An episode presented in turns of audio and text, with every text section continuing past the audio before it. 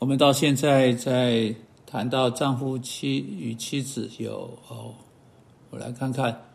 有六次呃不同的 podcast，在这段时间我们谈到好几样事情，顺从意味着什么？很多的妻子问那个问题，丈夫也对这个问题有兴趣，但我们看到它包含两个因素：敬重和顺服。接着那个顺服会有多远？我们看到丈夫。啊，做丈夫的有权要求妻子，基督有授权给他去要求任何事情，但没有再多的了。对他权柄是有限度的，以及上帝的话放在他身上的限度。我们看到丈夫的座头意味着在爱中的领导，也就是说，一种像基督座头的座头啊，座头。啊，这种做头啊，意味着对为着妻妻子的缘故做他一切所做的事情，正如基督为了他教会的缘故啊，做每件事情。照着《以佛所书》第一章最后一部分说的，我们也在《彼得前书》第三章第七节看到，丈夫应该要按情理和妻子同住，也就是说，他们要认识妻子，为要能够适当的生活。如果你想要成为一个组织的头，机构的头，你最好认识为你工作的人。你要做家中的头，你当然要认识你的妻子，你必须跟他在一起紧密的工作才行。然后我们看到，要和妻子同住，如同她是软弱的器皿。有许多人觉得奇怪，因为妇女们不是那么软弱啊，有时她比丈夫还强壮。但这不并不是说她是易碎的器皿，而是说你和她同住，如同她是软弱的器皿。或者像比较不严谨的翻译翻成如同易碎的花瓶来传达这个意思，你会用很大的细心、温柔的啊，跟易碎的花瓶啊住在一起啊。你作为基督徒要成为真正温柔的人，gentleman。接着我们看到第八节，我们今天要来再看一次，还有接下来的几次广播，我们都会谈到第八节、第九节。在其中，我们有丈夫跟妻子关系的整个讨论的总结。彼得在其中说：“总而言之，你们都要同心，彼此体恤，相爱如弟兄，存慈怜谦卑的心，不以恶报恶，以辱骂还辱骂，倒要祝福，因你们是为此蒙召，好叫你们承受福气。”现在我们在上一次看到第八节，要同呃，要要同心啊，要同心这个字哈。我们看到，要在婚姻中有和谐啊，在婚姻中有音乐，而不是粗鲁的曲调或噪音，要协调一致。我们需要有一个标准，上帝的话，以带来婚姻中应该有的那个和谐，带来那个合一，好带来作伴关系所需要的基本要素，乃是婚姻啊啊之所以开始的。呃，请记得啊，因为男人独居不好。才开始有婚姻的。上帝说那人独居不好，啊，因此呢，婚姻关系真正必要因素、真正核心、中心，跟动物之间的关系的必要因素、核心、中心有相当大的不同。动物是交配，但人人类是分配。婚姻是一种盟约的关系，啊，远超过仅仅啊性的关系，啊，婚姻是作伴关系的一种盟约，盟约啊，乃是婚姻。啊，这个的必要因素、核心、中心要素的重点哈，因此同心就来了。因此，并且当同心来到时候，真正的作伴关系就发生了。在作伴关系中，还有另一个因素——体恤，要对配偶的另一方表达同情。这当然是进到两个方向去的：丈夫必须对他的妻子有体恤，妻子必须对她的丈夫有体恤。今天对“体恤”这个字的问题是，它有它已经有点变质了。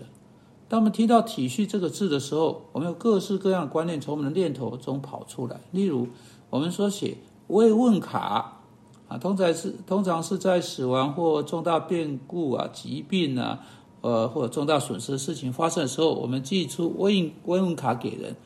我们到基督教书房去找出适合的卡片，也许有一些这个什么干的花在封面上，呃，某节呃有点勉强的圣经经文在里面，啊，或者在卡卡片的正面上单单就有慰问，呃这两这几个字，没有别的东西。那你在慰问这几个字底下写下你自己的几句话。我们借着写卡片来表达我们的慰问了，或者我们以另外一种方式来想到体恤。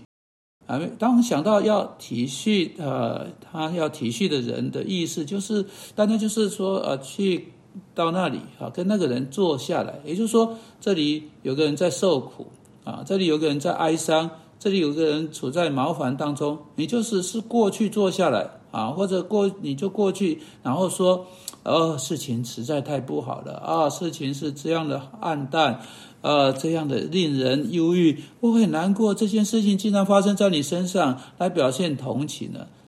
这就是你如何表现你的体恤。体恤仅仅是同意。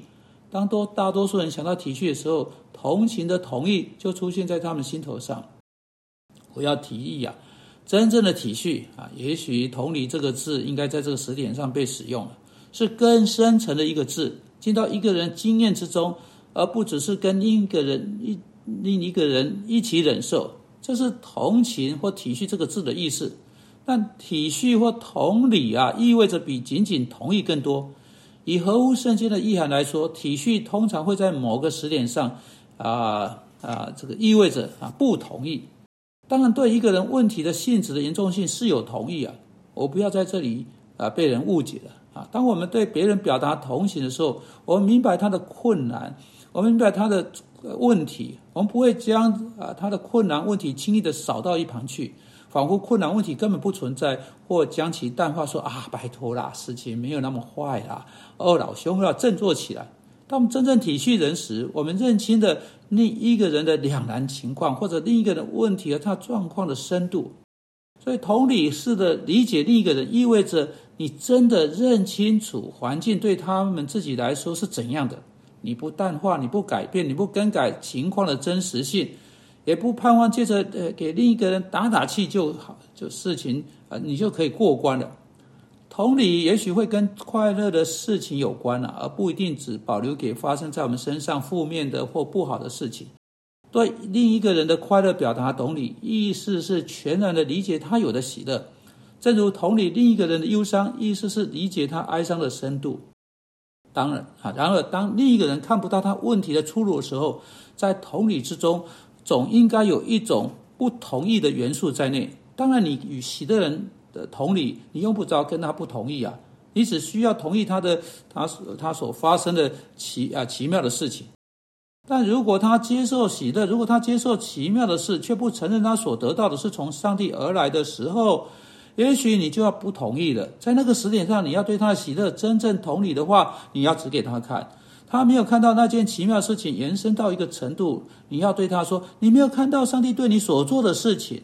并且你进到他的情况中，把他呃把更某种更深的呃事情介绍给他，使他可以更以更大的享受某种更深层的喜乐，并且把它指向上帝和上帝的荣耀。”